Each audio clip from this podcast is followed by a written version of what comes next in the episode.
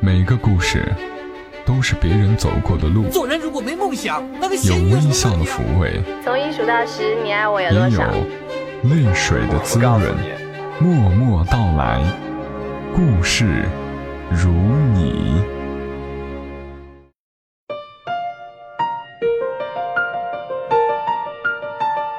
默默到来，故事如你。这里是由喜马拉雅独家播出的《默默到来》，我是小莫，在每个周三的晚间和你相伴，和你来聊聊我们这些平常人身上所发生的故事。我曾在那期妈妈写给你的第一封信里说过，自从有了毛豆或甜豆，因为你现在听到的这期节目是小莫在生宝宝之前提前录制的，这会儿。估计还在坐月子，所以录制这期节目的时候，我还不知道我生命中的精灵将是个小女孩还是个小男孩。我在信里说，自从有了这样一个小生命，我更关注自己及家人的健康，尤其是我和孩子他爸的。我希望帅毛毛他能够多运动，多吃蔬菜水果，在办公室坐久了要站起来一会儿。我也很关心他的体检报告等等，因为我说过。我希望我们能够健康着，活得更久一些，不给小孩负担。更重要的是，陪伴他久一些，再久一些。不希望他的生命中留下无法修补的缺口和遗憾。今天默默到来要和你们分享的故事，名字就叫做《你是我生命中无法修补的缺口与遗憾》。作者是姚琛，他的微博是。姚琛洋葱头，生命中无法修补的缺口与遗憾。他一走，我的身体就有一半被掏出一个大洞，被怎么样挖走，就保留怎么样的破碎轮廓，不得修补。北京十月的早晨，已有些寒气，但阳光还是非常好。爸爸望着窗外黄了的银杏，突然说：“等会儿要是结束的早，我们去月坛公园走走吧。”妈妈在旁边整理衣服，露出一个疲倦的笑：“好啊，听他们说月坛公园就在前面的路口那儿，很近。”妈妈这是第一次来北京，爸爸倒是来过几次了，有名的景点他几乎都去过。他初次来，北京还只有一条一号地铁线。他乘这条地铁去天安门，去看毛主席遗体，去爬城楼。那时他很年轻，是一所乡镇学校的校长。我在家里旧相册中看到过他那时的照片，血气方刚，黑色中山装穿得笔直，眼神清澈而坚定。三十多年后，他的单位组织北京七日游。本来他是不想来的，但因为他的儿子客居于此，他想来看看。用他的话说，却是这次单位订的机票。这辈子坐过船，坐过火车，还没坐过飞机。爸爸到时，我没有去接机，也没有陪他游玩，因为初入职场，一切都小心翼翼。丝毫不敢懈怠。头几天他跟团走，让他的老同事用我给他的卡片机到处拍照留影。最后一天旅行团带他们逛清华园，我周六放假陪他在园子里走走。他意兴阑珊，有些心不在焉。终于他还是提出来了，说：“去你住的地方坐坐。”我有些难为情，爸爸又说：“这几天跟着旅行团到处走，还真有些乏了。你住的地方不就在这附近吗？下午去你那儿休息一下。旅行团安排的景点我就不去了。我租住在清华附近的一个城乡结合部，一片居民自建楼，混搭出嘈杂的小巷子、小苍蝇馆子和小市场。”胡同深处，一个简易筒子楼分割出好几个屋子。我和一个朋友住在走廊的最里间，十六平的房，隔出一个厨房和厕所，再放一个上下双层床，放两个桌子，摆一个画架，就没有什么落脚地儿了。随着胡同的深入，爸爸的脸色越来越凝重。房间很暗，白天也要开灯。我把他让进屋子，怕他见了难过，就说：“房子是小了点儿，但厨房、厕所、家电都有，很方便。你看，哦，还缺一个洗衣机，衣服得自己洗。”然后呵呵的笑，试图掩饰尴尬。爸爸上下打量一番，是挺全。我忙岔开话题：“爸，你不是说外面的饭菜吃不惯吗？今晚在这儿吃吧，我下厨。”我在只能容一个人的厨房乒乓作响，张罗出好几个拿手菜，没地儿摆盘，只好把画板扣过来，放在一把椅子上当餐桌，让爸爸坐在床上，另一把椅子给室友坐着，我蹲在旁边。我说，在家被你们宠着，不会的出来后也全都会了，味道还合口吧？爸爸说。炒的不错，是很欣慰的样子。那是我第一次煮饭给爸爸吃，也是最后一次。煮饭这方面，只要爸爸在家，我们就没有插过手。爸爸是我们家的大厨，他煮的饭菜非常好吃。我从来没有学过烹饪，却也无师自通的炒的一手好菜。我想大概骨子里。有着爸爸某些遗传基因。那天吃完已经很晚，我送爸爸去住的宾馆。出门时，爸爸喊了我一声，然后又停了停。他说：“我知道毕业刚出来，在北京是要苦一些的。”他语气里满是愧疚。还好啦，这挺好的了。我低着头，把先前买好的礼物往爸爸的包里装。爸爸说：“离得太远，你的行业我也不懂，帮不上什么忙。钱不够用了，就跟家里讲。”我一边应，一边去帮他拎包，包非常沉。我嗔怪的问：“这些东西干嘛不放在宾馆？”他说：“导游是根据旅游景点安排的住宿。”没有固定在一处，所以大家每次都带着全部行李，平时就放在大巴上。他怕丢，有时就自己背着。他补充道：“我都背着爬长城了，你要嫌沉，给我。”我很惊讶，说是吗？那爸你身体还挺好。然后我们很开心的笑。可是就是这样一个。可以背着很沉的包爬长城的人，一年后查出癌症晚期。我们全家，包括他自己都不信。在老家市医院住了三天，妈妈和姐姐就把他送来了北京。那时我已经换了一个住所，比刚来时的好了很多。可还是比较狭小，我想把他们安排在宾馆。但爸爸说他想住我这儿，所以他们在高铁上时，我在附近的超市忙着大采购。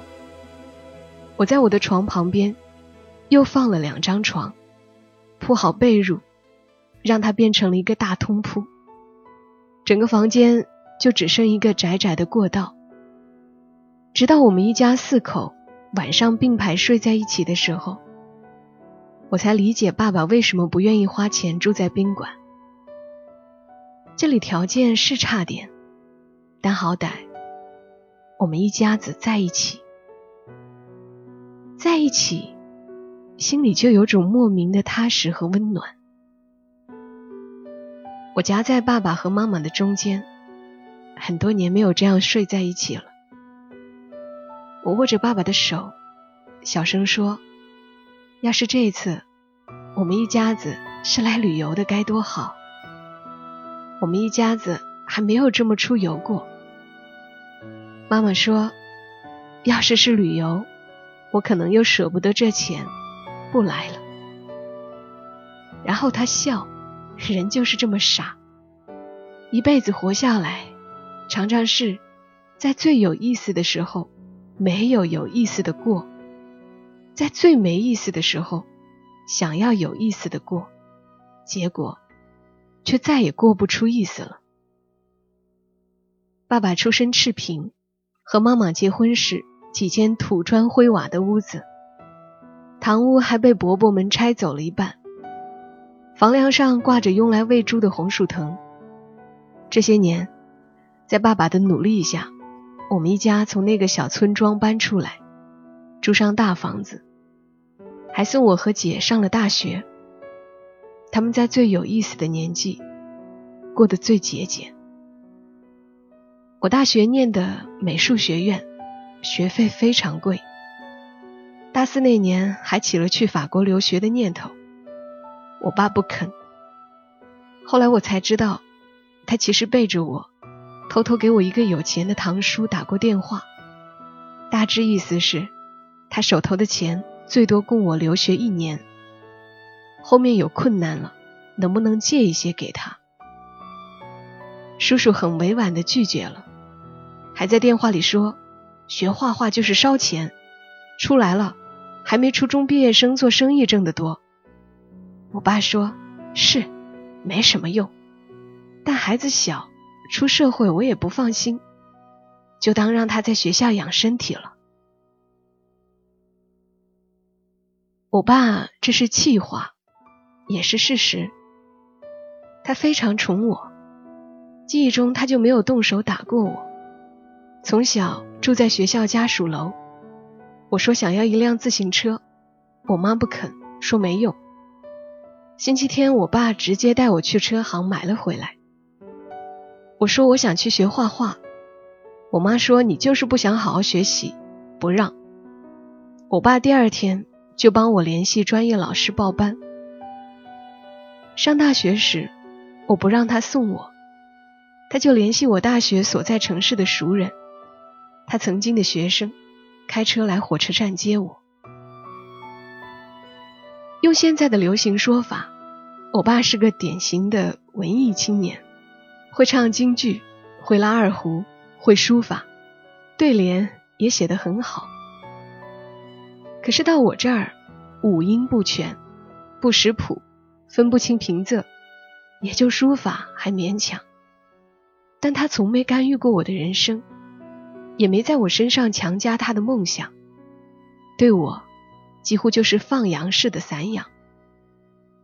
别人家的孩子要么很会挣钱。要么很会读书，而我都不是，严重偏科，数学一塌糊涂。偶尔在杂志发些散文、诗歌或者图画，还沾沾自喜。只有他满足了我所有的虚荣，拿着那些样刊给他的同事看，在他的眼里，我就是一个充满希望的艺术家。他还跟我说：“你以后找对象。”他如果嫌弃你穷，可以不欣赏你，但至少你在家画画、写东西时，他要能理解你，不干涉你。我一直觉得我爸最懂我，所以得知他患了绝症时，我在电话里哭得不能自已。我觉得我这辈子最对不起的人就是他了，我再也没有机会偿还他给我的爱了。我在电话里一直哭，一直哭，跟他说对不起。青春期和他吵架，我想等我长大能挣钱了，就把他给我的那些东西都还他，全都还给他，那样我就和他没有什么关系了。在我异常愤怒和他吵架的时候，我真就那么想的。可是爸爸，我没有机会还你了，那些东西，那些爱。甚至年少时那些阴暗无知的愤怒，我都没法还给你了。我爸在电话里很冷静的讲：“嗯，你不能这么想。养孩子从来就不期待什么回报。我在养育你的过程中就很开心了，真的。我给你的，你也都给我了。等你当父亲，你就能理解我的话了。我还是哭。我爸说：“你要坚强，你是大男人了，不要哭了，你要笑，那样我才能放心的走。”他不知道，他是我茫茫人世、寂寞天地中的大英雄。有他在，无论我多大年纪，我都是一个被他宠得无法无天的小孩。我们一家四口挤在我狭小的房间生活了两天，然后安排我爸住进医院，开始进行一系列的治疗。后来他精神一天差似一天，食欲也总是提不起来。每餐一杯粥还要剩一点他成天躺在床上，偶尔站在阳台看看外面的景致。听他说，接受上午的治疗后，要去医院附近的月坛公园走走。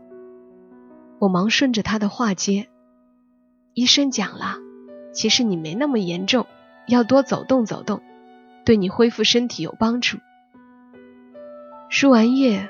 我和妈妈把爸爸从床上扶起来，妈妈给他扯好里面的毛衣袖，吩咐说：“外面风大，加一件外套，再戴上这个围脖。你搀扶着你爸那边，我扶着这边，还能挡挡风。”同房的病友家属看我们在穿外套，问：“要出去走走啊？”妈妈很开心地说：“老头子今天状态不错。”说要带我们去月坛公园走走。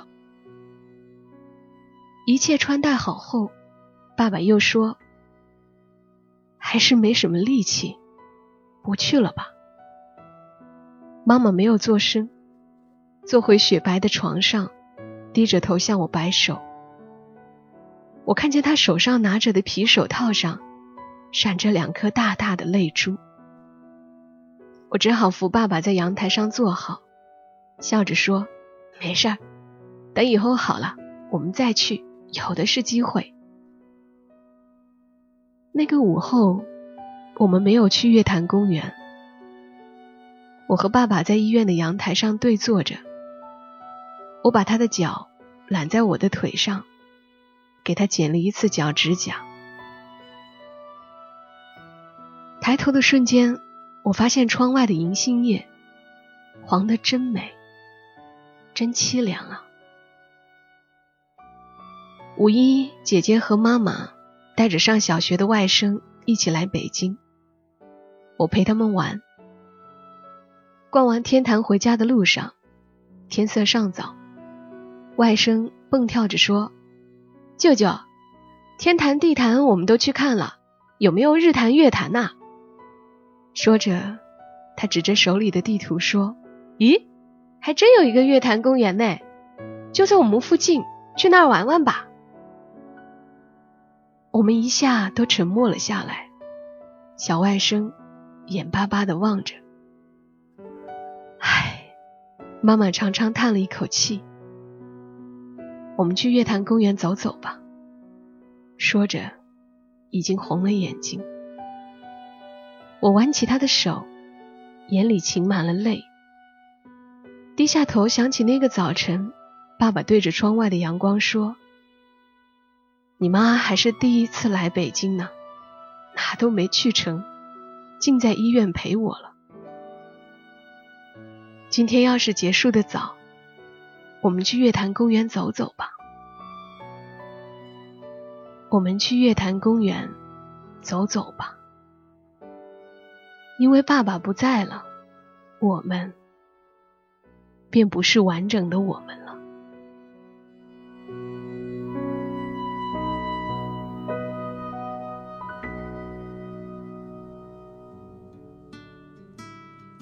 刚刚的文字是作者姚琛自己发给我的一篇他自己写的文字，不用他说，我知道这是真实的。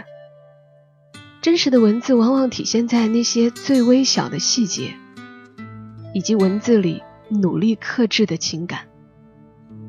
感谢姚琛，让我体会到了这样一种我们很多人都向往的父爱。理解、包容和爱。很羡慕，于是也就更能明白你的遗憾和难过。谢谢你愿意拿出来让小莫分享给大家。很多人都说有故事要跟我讲，想跟我聊聊天儿。谢谢你们对我的信任，你们可以把故事写下来，慢一点去写，把内心真实的情感、真正想要表达的东西，认真的表达出来，这样写出来的内容才清晰又不矫情。然后把文字发布在豆瓣、微博或者犀牛故事等等这些平台，再把链接发给小莫就可以了。可以在喜马拉雅上私信给我，或者加小莫的新浪微博，也是小莫幺二七幺二七。如果你常玩微信，也可以关注“默默到来”的公众号，“默默到来”的全拼再加一横。好啦，今晚节目就是这些。过几天就是父亲节了，祝所有爸爸们节日快乐，也祝大家今晚好眠。小莫在长沙，跟你说晚安。